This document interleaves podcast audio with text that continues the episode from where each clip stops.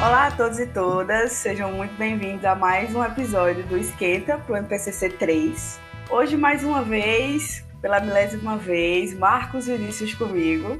Olá, olá a todos. Estou muito feliz que esse é. Não, eu não estou feliz que esse é o último episódio. Estou muito feliz que eu estou novamente aqui com a Morgana e com outra convidada muito especial também. Estamos aqui também hoje com Elita Moraes. Por favor, Elita, se apresente. Oi, gente. Boa noite. Meu nome é Elita Moraes, sou mestre em Direito Público pela UFAL, doutoranda em Direito pela Unicap e minha pesquisa é centralizada na, nas discussões de gênero, raça e classe relacionadas à criminologia crítica, principalmente. É, é, o meu campo de estudo desde a graduação, né? Então, só venho aprofundando essas discussões na universidade, agora lecionando lá na UFAL e no doutorado também. Então, um prazer enorme estar com vocês, tá? Muito obrigada pelo convite. A gente que agradece. o Biopolítica e Processo Penal é um grupo de pesquisa alagoano. Quinzenalmente nos reunimos às sextas-feiras para debater textos e ciências criminais. Atualmente estamos alternando o local dos nossos encontros entre a UFAL e a Unima. Eles são abertos Caso tenha interesse em participar, visite nossa página no Instagram, arroba Biopolítica e Processo Penal. Lá você encontrará nosso calendário e o texto que será discutido na semana. Agora que as plataformas de podcast possuem caixa de comentários, gostaríamos que você interagisse com a gente enviando o que achou do episódio. Se tiver alguma dúvida, nos mande um direct ou um e-mail para biopolitica e processo penal@gmail.com.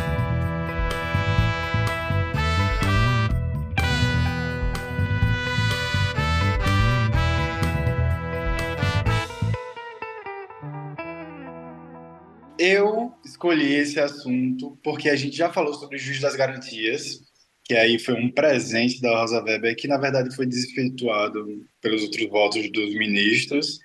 E aí o Adrian Silva, ele falou assim: Eu quero falar sobre o STF e a política de drogas. Aí eu, beleza, também gostamos de falar sobre drogas. E aí eu percebi que só faltou um assunto para terminar a tríade de, do legado da Rosa Weber como presidente do STF, justamente essa ação de descriminalização, descriminalização do aborto até as 12 semanas. E eu só vou falar as coisas mais objetivas dessa ação. É a DPF 442 e é, foi proposta pelo PSOL. Lá em 2018 ainda teve uma audiência pública. A relatora é a própria Rosa Weber. E aí ela soltou um, um voto que tem mais de 100 páginas. E é um voto muito bom. Confesso que eu não li todas as páginas, não li, mas eu li boa parte. Eu também não. É, ele, ele, é, mas eu conheço bem a, eu conheço bem essa DPF. Aí, perfeito, perfeito. Sabe qual é o problema? Está suspenso por conta de um pedido de destaque do Barroso.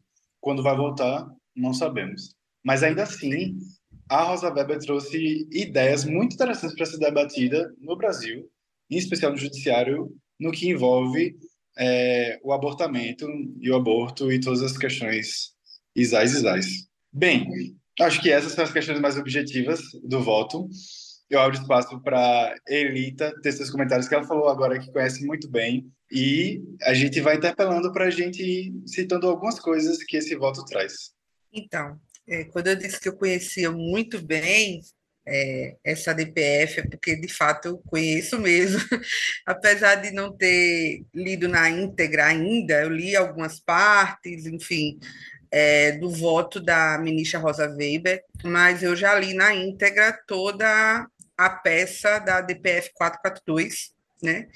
E li porque precisei, há alguns anos atrás, escreveu um artigo que envolvia a discussão de hermenêutica constitucional e a leitura que o STF vem fazendo sobre esse tema há alguns anos. Porque, embora a ADPF 442 seja a mais recente, porque é, que é, é a ação que de fato vai entrar com com esse pedido direto, né, da descriminalização do aborto, enfim. E aqui é importante pontuar, né, porque pode parecer preciosismo, né, mas é bom que a gente tenha uma, uma noção. Porque a gente não está falando aqui, e isso é importante, de constitucionalidade ou inconstitucionalidade. Aí algumas pessoas falam, mas Alita, como assim? Na verdade, a DPF ela vai discutir algo que é muito mais profundo, que é a não recepção do, da criminalização do aborto pela nossa Constituição, que é especificamente os dispositivos do nosso Código Penal sobre o aborto. Então, a ADPF ela não vai falar da inconstitucionalidade, ela vai falar da não recepção, já que o nosso Código Penal ele é de 1940, né, da década de 40. Então, a gente está falando de não recepção, e isso aqui, embora possa parecer preciosismo constitucionalista, mas não é, né? Na verdade, é algo muito, muito importante para a gente observar. E quando eu precisei, há alguns anos atrás, escrever um artigo sobre isso, eu me vi diante de um desafio, porque eu já tinha enfrentado esse tema um ano antes, em 2018, justamente o ano da audiência pública que foi organizada pra, pela Rosa Weber, né? E aliás, para quem está nos ouvindo aqui, para vocês também, eu absolutamente recomendo que assistam essa audiência pública. Ela está disponível na íntegra no, no YouTube da TV Justiça. É sensacional, em especial as discussões que vão ser feitas pela Débora Diniz, que, diga-se passagem, é uma alagoana, professora lá da UNB e é uma das maiores, na minha opinião, uma das maiores especialistas nesse tema hoje no nosso país. Né? Ela, inclusive, é a responsável pelas pesquisas mais recentes que a gente vai ter sobre aborto, dados estatísticos mesmo, assim, muito importantes para a gente avaliar. E foi as pesquisas da Débora e de outros professores que me ajudaram a mergulhar nesse mundo que eu ainda não tinha mergulhado, por assim dizer. Então, em 2018, eu fui convidada e aí é uma lembrança meio. Desculpe ter que recapitular isso, mas eu acho importante para que a gente tenha a noção do que a gente está enfrentando quando a gente está falando dessa discussão. É, lá em 2018, eu fui chamada na UFAO para compor uma mesa com uma médica, que é uma, uma amiga minha, Mariana Pérsia, que é médica ginecologista, né, está fazendo mestrado lá em saúde pública em São Paulo, e é outra professora, também a professora Belmira Magalhães, que é uma referência também lá na UFAL nas discussões sobre gênero, sobre feminismo, enfim. Né? E nós três tivemos o desafio de justamente falar sobre o aborto e precisamente sobre a audiência pública que tinha acontecido naquele ano. E para nossa surpresa, é, não por acaso, 2018 foi, vocês acredito que vocês sabem, né, um ano marcante, foi o ano de eleição do Bolsonaro e o país estava em polvorosa. Tá? A gente estava prestes a participar das marchas do Ele Não, né? Inclusive eu participei dessa marcha, tive o privilégio e a sorte de participar disso com meu pai em São Paulo. Foi uma experiência sensacional e calhou de ser no dia, enfim. Então, o país naquele momento estava explodindo, né, por causa da possibilidade concreta de eleição do, de, de, Jair Bolsonaro, que foi o que aconteceu, e a mesa, a nossa mesa, ela foi literalmente atacada na universidade. Alguns estudantes lá de um grupo muito conservador em, entraram no espaço, tentaram nos agredir. Eu fui filmada com o celular no rosto o tempo inteiro. Vocês terem uma ideia, né? Eu fechei, meu Instagram era público, eu fechei até hoje não abri, porque eu recebi algumas ameaças, inclusive, via, via Instagram. Então, é isso que a gente está enfrentando quando a gente está falando da, da discussão do aborto. E por que é isso que a gente está enfrentando? Porque quando a gente para para discutir aborto, isso tem muito a ver com o que a DPF vai discutir né, naquela peça que é muito boa, é sensacional, recomendo muito que vocês leiam, não só a, o voto da Rosa Weber, mas a, a, a peça que originou a DPF, enfim é, que essa discussão ela não é assentada no que deveria ser. E esse é o pano de fundo, é o argumento principal da Rosa Weber no seu voto. E qual é o argumento? Que é o argumento assim primordial. Quando nós falamos de aborto, nós estamos falando de um problema de saúde pública. Ponto. Pode parecer óbvio para nós aqui, né, que fazemos essas discussões dentro da esfera da criminologia, da criminologia crítica especificamente, mas falar isso para um país mergulhado numa, no patriarcado, é numa discussão patriarcal e principalmente numa discussão conservadora com relação a isso, é muito importante. Então, pode parecer óbvio, mas esse é o pano de fundo principal do voto da Rosa Weber. Inclusive, ela fala isso desde o início lá, né? e essa, essa discussão vai permeando todo tudo que ela vai costurar no voto da ADPF 442. E por que ela, essa discussão ela não é assentada justamente no que deveria ser, que é um problema grave, gravíssimo de saúde pública? Justamente porque a gente transfere, e olha, e olha esse movimento, que inclusive é, é, a Rosa Weber vai questionar isso com alguns argumentos que eu acho interessante, falando inclusive de democracia,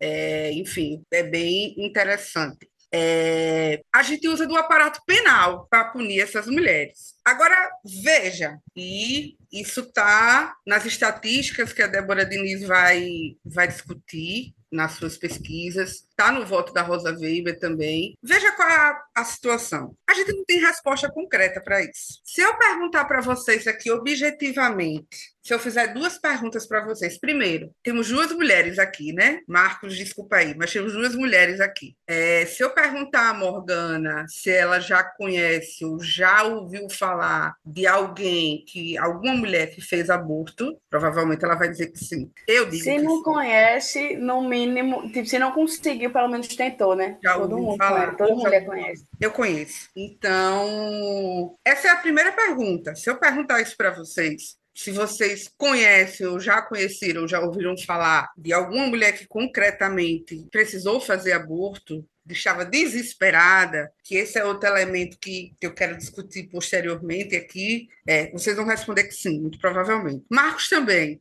né?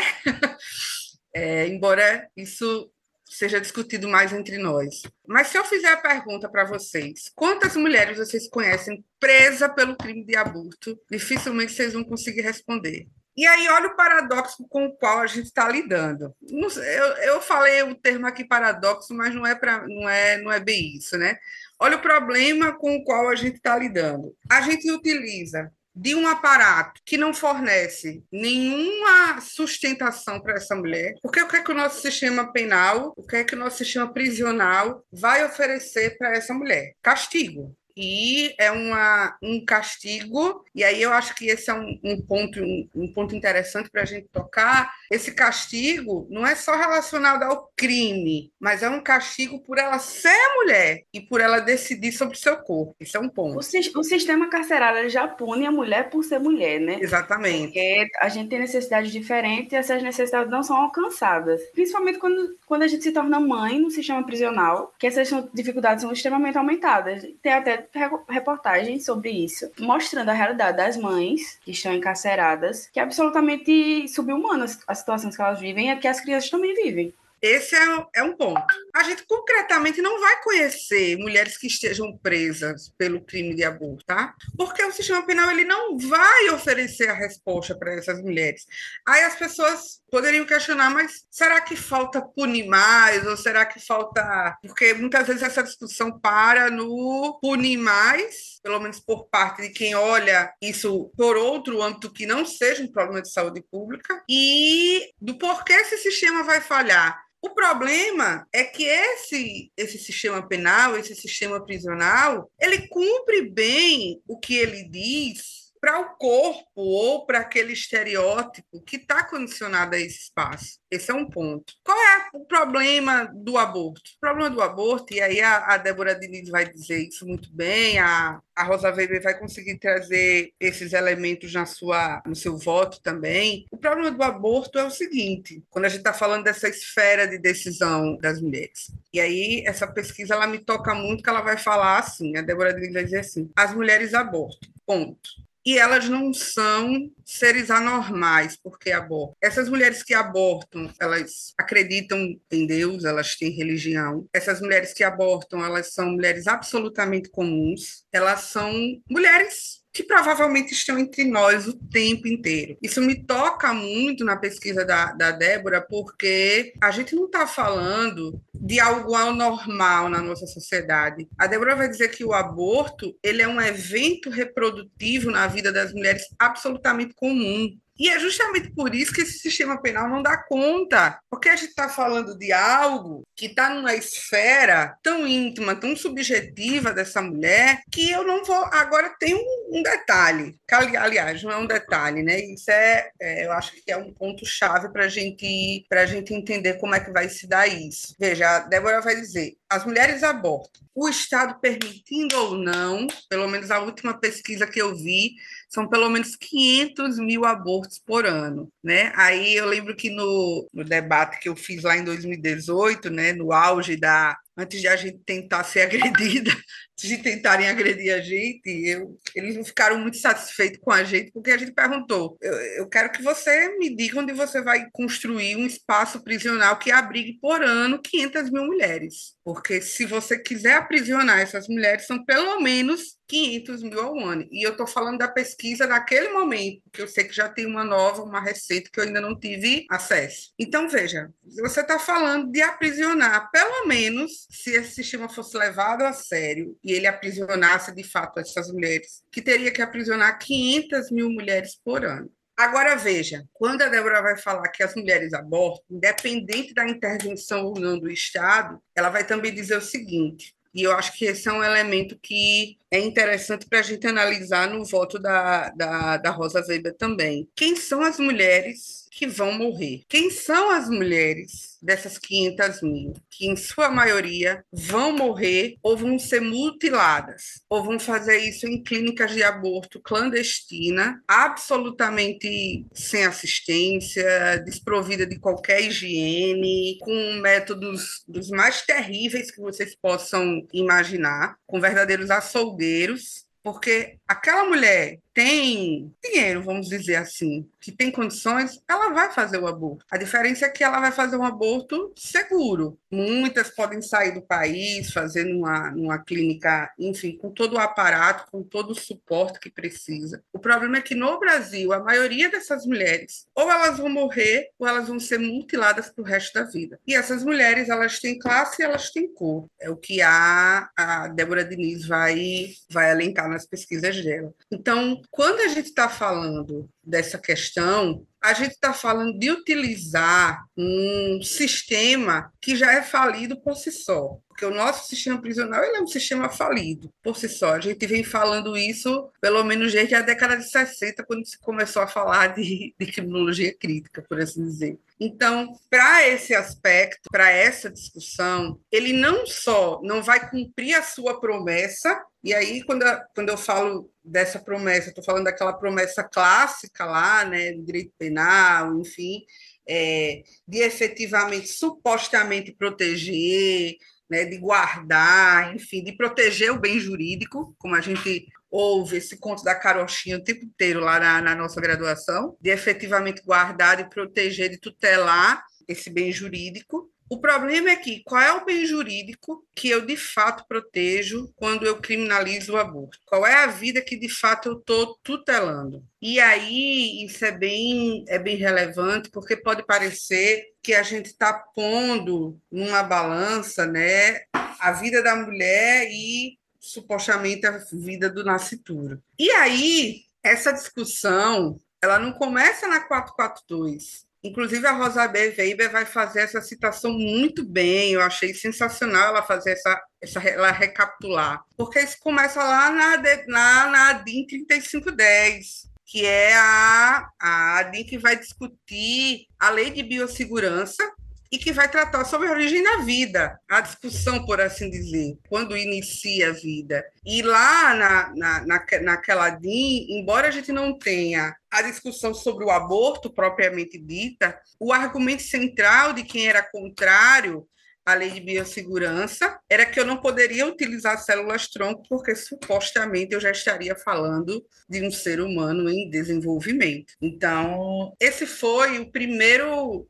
a primeira discussão polêmica que a gente viu surgir lá no STF relacionado a isso. Porque, embora a gente não cite diretamente o aborto, mas está totalmente relacionado. E aí, a, a Rosa Weber vai citando isso no voto, né? Tem a, a de 3510, depois a DPF 54, que é a DPE que vai falar sobre a, des, a descriminalização do aborto do feto anencéfalo. A gente tem esse HC, é pouquíssimo discutido, eu não estou lembrando o nome, o número do HC agora, né? Mas é um habeas corpus de recente, eu acho que é de 2016, de relatoria do Barroso, em que ele vai descriminalizar o aborto naquele momento ali, também nas 12 primeiras semanas da gravidez. Qual é a polêmica, né, a discussão nova ali? Primeiro que não era a primeira vez que o Barroso, por isso a minha decepção, mas também não é novidade, dele ter barrado a discussão agora, né? Porque a DPF número 54 lá atrás, né, que descriminalizou o aborto para o feto anencéfalo, quem entrou com aquela ação naquele momento foi o próprio Barroso, ainda não era ministro,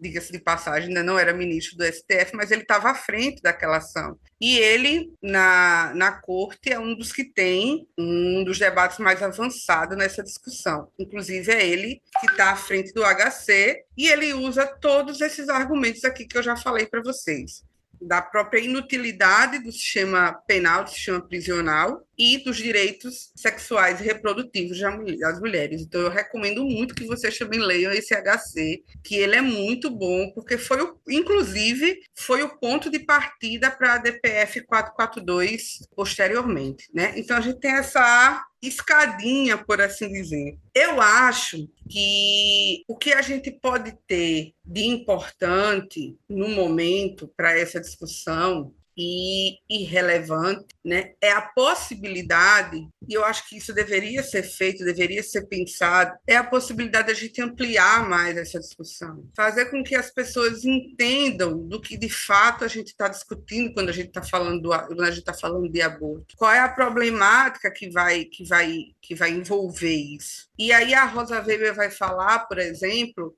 de como essa discussão ela vai estar tá em alguns países, em outros países que legalizaram o aborto. Quando eu escrevi esse artigo alguns anos atrás, eu peguei todas essas, essas decisões, de, começando lá da da de 3510 até a 442. E eu me inspirei muito embora tenha algumas polêmicas, na política pública de legalização do aborto na Alemanha. Eles tinham uma política interessante lá, não vou entrar muito em detalhes aqui porque não vem ao caso, mas o que chama muito a atenção, não só na Alemanha, mas também em países como, o, como Portugal, por exemplo, é de todo o amparo que essa mulher vai ter, desde o momento em que ela descobre a gestação até o momento da sua decisão e posteriormente também ao procedimento, para que ela possa ter a, a possibilidade de decidir conscientemente se ela deseja ou não continuar com aquela gravidez. E eu acho que esse é o ponto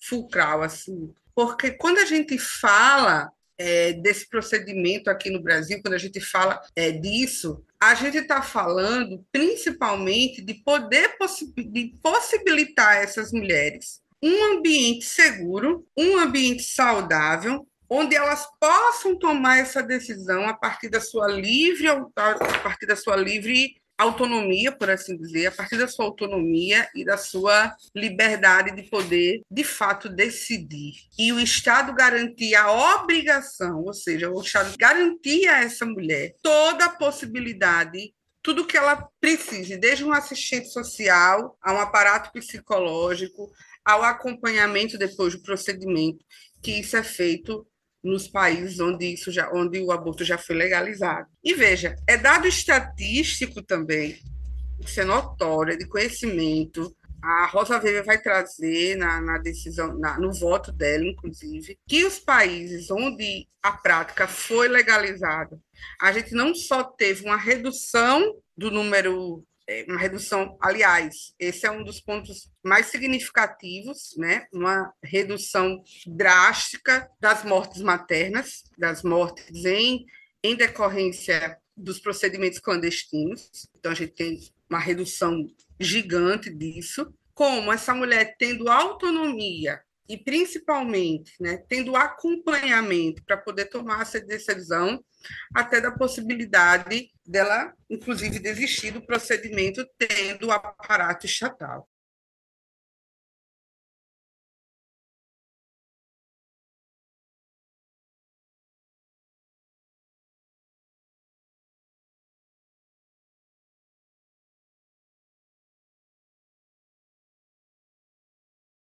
É, a gente tem que sempre lembrar que existem muitas questões em cima do aborto ao não ser a, a além da, do fim da, da vida daquele feto, né? Se a gente pode chamar de vida, porque existe uma discussão muito grande em cima disso. Quem são as pessoas que morrem com abortamento? Como se dá esse processo de abortamento sem sem oferecer risco à vida dessas mulheres. E por que muita gente pergunta com a legalização do aborto, menos abortos acontecem? Porque existe um acompanhamento psicológico. E a gente precisa lembrar que a maternidade para as mulheres é assim, assustadora. A gente cresce ouvindo que ser mãe é um desafio gigantesco, porque de fato é. Então, diante de, um, de uma, uma, possibilidade de ter um filho ali, do, do, momento de que você descobre uma gravidez, é assustador para todas as mulheres. Para uma pequena parcela da, da, da população feminina, é um momento de glória, porque é um desafio, porque a grande parte da população é pobre. Então, assim, criar uma pessoa envolve muito custo, envolve muita responsabilidade, que muitas vezes significa você abrir mão do seu emprego, abrir mão da sua graduação, abrir mão da forma que você usa para sobreviver. E como você vai sobreviver com uma vida sem ter como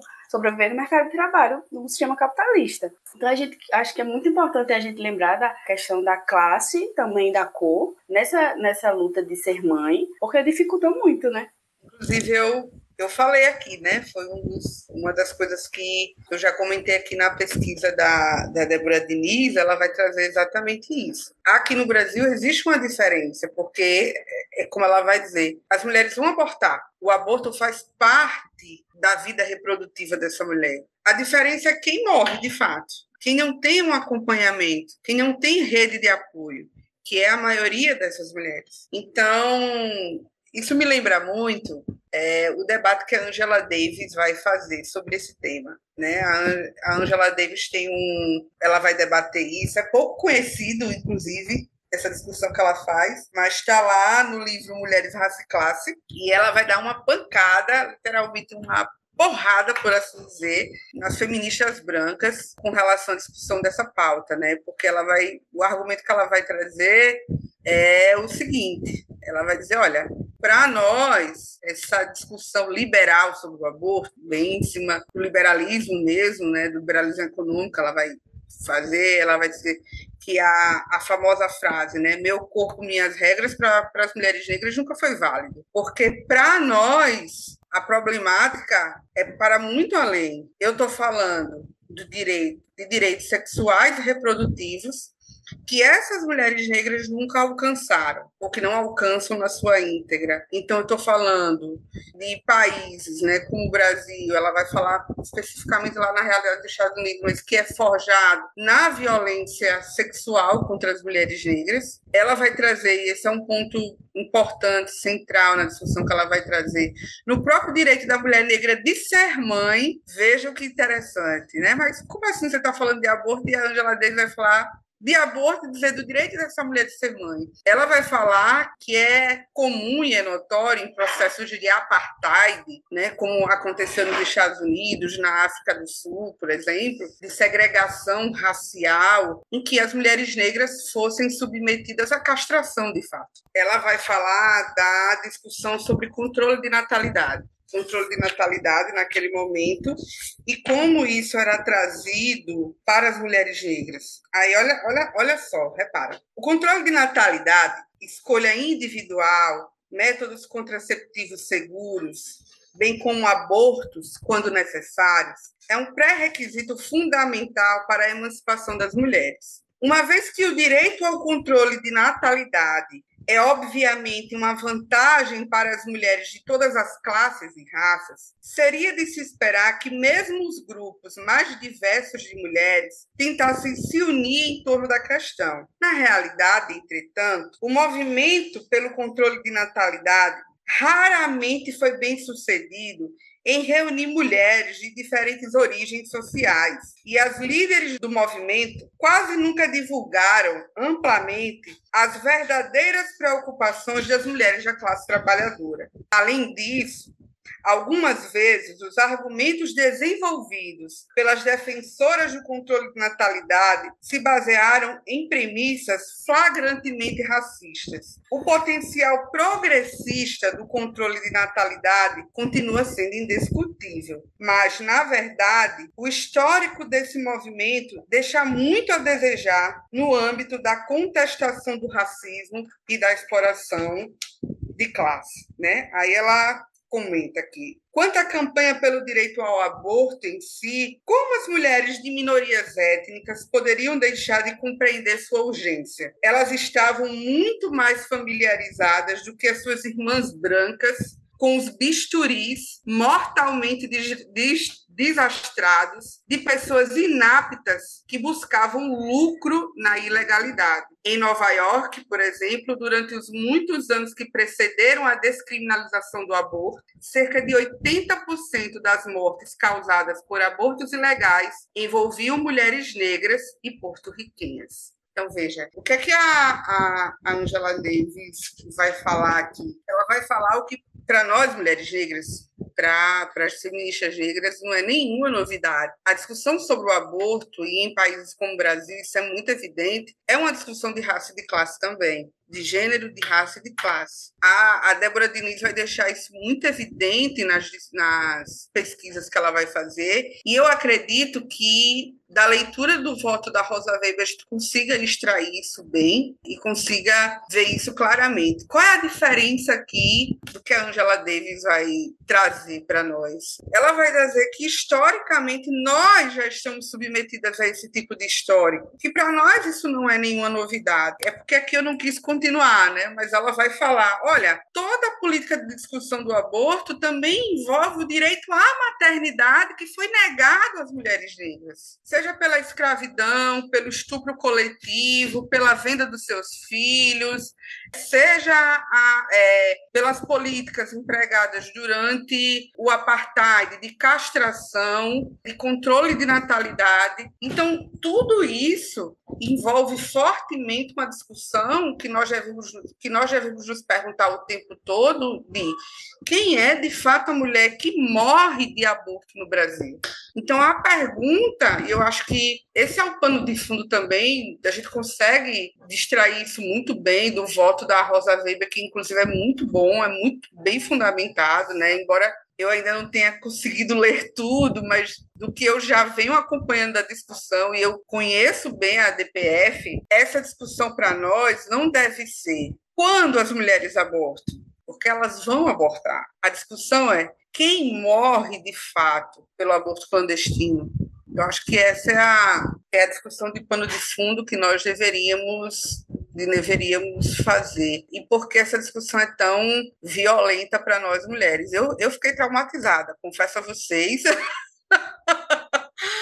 em 2018, né, quando a gente passou por esse sufoco, veja, isso foi na UFAL, dentro da universidade. Eu nunca tinha passado por isso na UFAL, geralmente é um espaço bem tranquilo para a gente fazer qualquer tipo de debate, né, mas era 2018. E eu recebi ameaças até pelo meu Instagram. Fechei o Instagram até hoje, não tive coragem de abrir de novo. Então, essa quando a gente trata desse tema, a gente está falando literalmente de violência também e de como essa discussão. E, e, aí tem outro elemento que eu acho interessante, que eu ainda não tinha tocado aqui, que foi, inclusive, o pano de fundo do, artigo que eu discuti há alguns anos atrás. Né? Eu discuti a realidade, veja bem, do aborto legal, porque, em regra, o aborto é criminalizado no nosso país, mas a gente tem situações em que ele é permitido a, a DPF 54, né, a, a, a, é, o aborto do feto anencéfalo, a gente tem as outras duas situações também, no caso é, de risco à vida da mulher, enfim, essas, essas situações em que ele é permitido. Mas eu não sei se vocês já pararam para discutir quais são os hospitais no nosso país que fazem esse procedimento. Como esse procedimento é feito? Se ele de fato ocorre. Quantas mulheres não sabem, por exemplo, algo que é básico, que é fundamental? Elas não têm obrigação nenhuma de fazer boletim de ocorrência para ter direito a isso em um hospital público. Então, mulheres que vocês que estão me ouvindo, saibam disso, tá? Por lei, inclusive, a gente tem uma. Quando eu discuti lá no, no artigo, eu não sei se isso mudou agora com outras normativas, mas naquele momento a gente tinha duas, duas normas que eram importantes, que é o que a gente conhece hoje sobre a lei do minuto seguinte. Não sei se vocês já ouviram falar, é muito. Deixa eu ver. Eu acho que é lei do minuto seguinte. Achei que eu tinha falado errado, mas é a Lei 12.845. Essa lei ela é muito importante, é, inclusive, alguns anos atrás, o, o, Ministério Público, acho que foi o Ministério Público Federal, fez uma campanha institucional com relação a essa lei, que foi bem importante. Né? Ela é conhecida como Lei do Minuto Seguinte, porque é uma lei que vai garantir todo um procedimento para as mulheres que foram vítimas de violência sexual. Todo o procedimento é profilático, enfim, tudo o que for. É uma lei curta, inclusive, tá? Mas bem importante. Ela foi publicada em 2013, ainda no governo da, de Dilma Rousseff. E, por exemplo, só no artigo 3 dessa lei, né? Olha o que eles vão, que esse dispositivo vai falar. Eu abri aqui para a gente ver. O atendimento imediato obrigatório em todos os hospitais integrantes da rede do SUS compreende os seguintes serviços: diagnóstico e tratamento das lesões físicas no aparelho genital e nas demais áreas afetadas, amparo médico, psicológico e social imediatos, facilitação do registro da ocorrência e encaminhamento ao órgão de medicina legal e às delegacias especializadas com informações que possam ser úteis à identificação do agressor e à comprovação da violência sexual. Percebam que o termo aqui é facilitação e não obrigação. A mulher ela não tem obrigatoriedade de fazer o boletim de ocorrência se ela não quiser, tá? Assim como ela não precisa de autorização judicial ou não precisaria, né? Pelo menos em tese. Felizmente, na prática, é outra coisa. Aí ele vai, vai continuar falando. Profilaxia da gravidez, profilaxia de doenças sexualmente transmissíveis, coleta de material para realização do exame de HIV, fornecimento de informação às vítimas sobre os direitos legais e sobre todos os serviços sanitários disponíveis. Veja bem, essa é a, é a famosa lei do minuto seguinte. Então, a discussão sobre o aborto legal, ela entra necessariamente na discussão dessa lei e tem também uma normativa, acho que é do Ministério da Saúde, eu não estou lembrando agora, do, do Ministério da Saúde, Acredito que no governo Bolsonaro ela deva ter modificado horrivelmente, né? Eu não tive mais contato desde que eu escrevi o artigo naquele momento. Mas aquela normativa era importante porque ela falava, inclusive, dos hospitais, da necessidade de hospitais especializados nesse tipo de atendimento e nesse tipo de tratamento. Não sei se vocês já ouviram falar, mas existe, gente, no nosso país, hospitais que, em tese, deveriam ser especialistas em acolher mulheres vítimas de violência sexual e com direito ao aborto legal, ao aborto permitido por lei. Mas na última pesquisa que eu fiz, eu lembro que quando eu tive acesso a esses dados lá em 2018, por aí, tinha em torno de 60 hospitais cadastrados com esse tipo de serviço, mas na prática, na realidade, a maioria deles não atendia. Quando atendia, era sempre botando essa mulher em suspeição. Então, essa mulher, ela era recebida no hospital, mas ela era o tempo todo identificada como suspeita. O que eu estou querendo dizer com suspeita, gente? Eu estou dizendo que essa mulher era o tempo todo, essas mulheres eram o tempo todo negada na condição de sofrer violência sexual. Então, todo tipo de inquirição dentro do hospital era feita como se fosse um verdadeiro tribunal ou interrogatório para essa mulher dentro do hospital. Então, o seu relato ele estava o tempo todo, o tempo inteiro em suspeição. E a maioria dos profissionais de saúde nunca ouviram falar dessa lei, nunca ouviram falar dessa normativa do Ministério da Saúde, e daí a gente tira, por lei, por exemplo, o médico ou os profissionais de saúde que estão trabalhando com esse tipo de, de situação, eles não podem negar o atendimento, mesmo por objeção de consciência. E se ele não atende, obrigatoriamente o Estado deve fornecer alguém que possa realizar esse procedimento. Eu não sei se vocês lembram, por exemplo, do caso que aconteceu no Espírito Santo há alguns anos, bem recente, de uma menina de 10 anos de idade que foi que era violentada pelo padrasto ou era, ou era o pai, eu não me recordo agora, desde os seis anos de idade. Ela engravidou, passou por uma tortura psicológica junto com a família, a avó, se não me engano. Terrível, a avó e a mãe, ó, terrível. E ela precisou sair de lá para vir para Pernambuco, para um hospital onde tinha, olha só, um, era um hospital especializado nesse tipo de atendimento, com um médico que fazia esse tipo de procedimento. Essa prática do aborto legal, essa, essa criança ela tinha direito a esse atendimento. E eu não sei se vocês se recordam, ela conseguiu fazer o procedimento, mas foi um inferno na porta do hospital, né? Várias organizações religiosas, enfim, na porta do hospital gritando xingamentos para a criança, para o médico, quiseram linchar o médico. E, enfim, foi um show de horrores, né? E é, foi promovida uma verdadeira caça às bruxas, inclusive pela Damares, que à época era ministra. Veja, a gente está falando de uma situação em que, em tese, a lei permite que essa mulher pratique aborto. Então, na prática, gente, a bem da verdade, a gente está falando de controle de corpos femininos. Essa é a questão. Porque quando vem com essa discussão, ah, mas você poderia entregar para adoção, tem métodos contraceptivos. Primeiro, eu não vi como é que a, a Rosa Weber vai discutir isso na, no voto. Mas a gente precisa pontuar a discussão sobre contraceptivo, porque todo mundo fala, por exemplo, do método mais divulgado, que é a camisinha. Mas eu já vi pesquisas maravilhosas na área de saúde pública que vai falar, por exemplo, e isso é muito importante, do critério para as mulheres para o uso do preservativo. Está falando na prática de como as mulheres são obrigadas, muitas vezes, dentro de relacionamentos abusivos, violentos, a não utilizarem a proteção, a não utilizarem é, a camisinha, por exemplo. Então, e se forem questionadas porque estão pedindo, é, é, question, é questionada a integridade do homem, se eles estão traindo, se elas estão traindo eles. Então, assim, não é. Eu já ouvi todo tipo de barbaridade.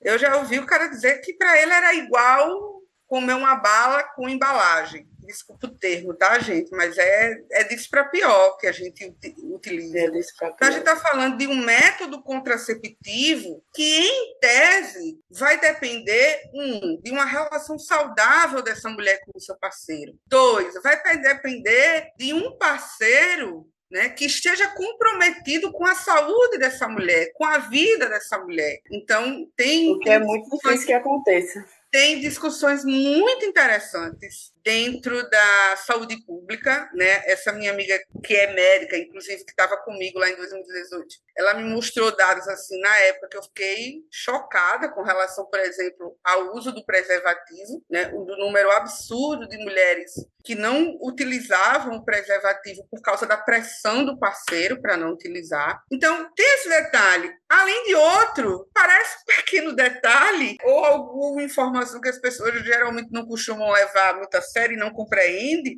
é de que não existe método contraceptivo 100% seguro. Existem métodos, todo tipo de método ali, obviamente, que você pode utilizar e que deve utilizar, que vai te garantir o máximo de proteção, mas 100% seguro, cientificamente, isso não, não existe, tá? Então, não dá para a gente responsabilizar essas mulheres exclusivamente. Fora isso, né, levando em consideração a discussão que eu fiz aqui há pouco tempo, né, de quem são essas mulheres que abortam, quem são essas mulheres que morrem e quem são essas mulheres que são mutiladas, né, vem uma discussão muito forte para mulheres negras, por exemplo, sobre afetividade, sobre solidão, sobre é, maternidade solitária. As mulheres negras são a maioria das mães solo do nosso país. Os casos mais emblemáticos que a gente já viu sobre aborto é, no nosso país envolviam mulheres extremamente pobres que já eram mães de dois, de três filhos, absolutamente sozinhas, absolutamente desesperadas, que não tinham mais condições de sustentar outra gravidez, que estavam completamente abandonadas pelos seus parceiros. Inclusive, essa discussão é, é interessante, né? porque sempre que a gente vê alguma coisa relacionada a isso, né? a primeira pergunta que as pessoas fazem é: mas cadê a mãe? Onde é que está a mãe? Né? A pergunta não é pela responsabilidade coletiva que deveria ser na, na, na criação e na educação dos filhos, mas do fardo que é posto sobre nós, sobre as nossas costas, de criação e de educação. Enfim, eu acho que a, a lição da Angela Davis, leio a Angela Davis com o voto da Rosa Weber, né? Para a gente ter uma discussão não só liberal. Com só um minuto. Angela Davis, voto da Rosa Weber e onde é que a gente encontra o artigo da Elita para a gente ler também, 2018? Ah! Essa era a minha pergunta final, mas agora que você ah, falou sobre leituras. Eu, eu vou pegar aqui, peraí. Esse artigo acho que eu publiquei, eu publiquei pela Esmal, pela revista da Esmal, que... Eu vou adiantar que, assim, o link da Angela Davis e da, da Rosa eu não vou deixar, mas eu vou deixar o link do artigo da Elita na descrição desse episódio. Então leiam. Pronto, olha, é, vou deixar aqui para vocês. O nome do artigo é Interrupção da gravidez e interpretação constitucional. Análise da evolução da hermenêutica da Corte Constitucional Brasileira até a DPF número 442 embora a gente faça uma aqui uma análise mais especificamente né, da, do aborto legal, a gente traz alguns dados bem interessantes. Eu publiquei esse artigo em parceria com a minha amiga maravilhosa lá em Pimentel, na, na revista. Que também estará no nosso MPCC 3, é importante lembrar. Maravilhosa, estará lá. Para finalizar, eu acho importante a gente lembrar da discussão que foi aberta no Enem agora sobre o, o cuidado das mulheres e quão trabalhoso isso é, quanto é invisibilizado, né? Aí eu vi algumas discussões na internet. Com pena dos homens para escrever aquilo, mas. É, não fiquei não. É importante Olha, pensar um pouquinho. Chateado conosco aqui, tá? E ele tá bem, bem comportadinho, né? Ele passou a, o podcast caladinho, escutando, aprendendo. É porque eu tava muito ansioso pra falar disso, porque eu gosto muito dele. Só que eu não esperava que a Elite fosse dar, a Elite fosse dar um, um, uma enxurrada de informação assim. E aí ainda, e ainda sobrou coisa pra gente discutir. Pra você ter ideia de como interessante é esse assunto. Só que, infelizmente, odeio ser essa força castradora que ultimamente eu tenho sendo. Mas é porque existem ele tá triste porque eu, fiquei, eu fui reclamar que ele me interrompeu o podcast passado, aí ele tá se martirizando. É, mas eu preciso terminar esse, esse episódio. Mas antes, eu quero abrir aspas para Rosa Weber, que a Elita falou muita coisa, sobrou muita coisa para discutir ainda. De verdade, eu tô com uma folhinha toda anotada de coisas, mas abre aspas para Rosa Weber que ela fala que a política, que na verdade a proibição do aborto, ela é irracional sob a ótica da política criminal, é ineficaz sob do ponto de vista da prática social e inconstitucional da perspectiva jurídica. É óbvio que isso resumiu tudo que a Elita falou e ainda o que não falou, porque tem muita coisa para ser dita sobre isso, mas considerações finais todo mundo. Agora que eu tenho. É, primeiro, eu, eu quero fazer uma referência muito grande a esse voto da Rosa Weber, porque foi um voto corajoso, é, um voto que traz muitos elementos para a gente pensar, né, para a gente raciocinar. Inclusive, eu acho que ela traz algumas discussões sobre democracia nesse voto, né, e, o, e políticas públicas e direitos sexuais e reprodutivos das mulheres, que é muito importante, que é muito interessante. E eu acho que a gente está com como é que eu posso dizer, com a porta aberta para essa discussão. Embora a gente saiba que seja uma discussão muito difícil, eu estou tendo o privilégio de falar aqui pela primeira vez sobre esse assunto depois de, deixa eu ver, pelo menos uns três anos, que eu fiquei de fato bem traumatizada né? Então, eu evitei esses anos todinho participar de espaços sobre essa discussão, porque fiquei com medo mesmo. É, recentemente, alguns meses atrás, um coletivo de mulheres me chamou para discutir isso, inclusive baseado nesse artigo que eu mandei para vocês, mas eu disse que não, que eu fiquei preocupada mesmo. Então, eu fiquei bem traumatizada, gente, bem traumatizada. Mas aí, quando o, o, o Marcos me fez o convite aqui, eu pensei que já estava na hora de deixar o trauma para trás, superar e centrar fogo. Sim, agora são novos tempos, né? Tá tranquilo. Exatamente. E centrar fogo em nós, é, na nossa luta, enfim, naquilo que a gente precisa dizer e fazer. Então, mais uma vez, eu quero muito agradecer né, ao Biopolítica pelo convite e estou ansiosa pelo encontro que teremos essa semana, onde a gente vai poder trocar mais figurinhas, vou encontrar muitos amigos queridos, enfim. Muito obrigada, Morgana, Marcos. Espero que eu tenha conseguido suprir minimamente a discussão. Eu acho que isso já ficou de convite para a galera que está ouvindo para ir para o nosso MPCC 3, que vai acontecer agora, dia 16, já já está bem pertinho. E muito obrigada por aceitar nosso convite, e principalmente diante desse, desse histórico que você tem com esse tema, né? Vai ficar tudo bem agora. Ai. Espero. Nossos ouvintes são bem comportados. Até agora não tivemos nenhum problema. Só temos dois ouvintes, eu e o Marcos, que ouvimos. Marcos, se despeça aí da galera. Eu gostei da ressalva de que até agora não tivemos nenhum problema. A gente está procurando problema. Até agora não tivemos nenhum problema. Mas eu fico muito feliz. A Elita está mais do que convidada para voltar. Ela já veio no nosso evento True Crime, mas ela precisa gravar mais episódios com a gente. Gravar com o Marquinhos também. Chamar todo mundo do doutorado da Unicap para gravar o episódio com a gente. Olha que ator! é, também grande. Mas convido todos aí para o NPCC. Acho que quando lançar o episódio já vai ser amanhã. Então dá para se inscrever, dá para vir vai escutar Elita, Elaine e muito mais. E beijo, beijo e tchau a todos. Tchau, Muito tchau. Obrigada. Beijo, boa noite. Até breve. Tchau.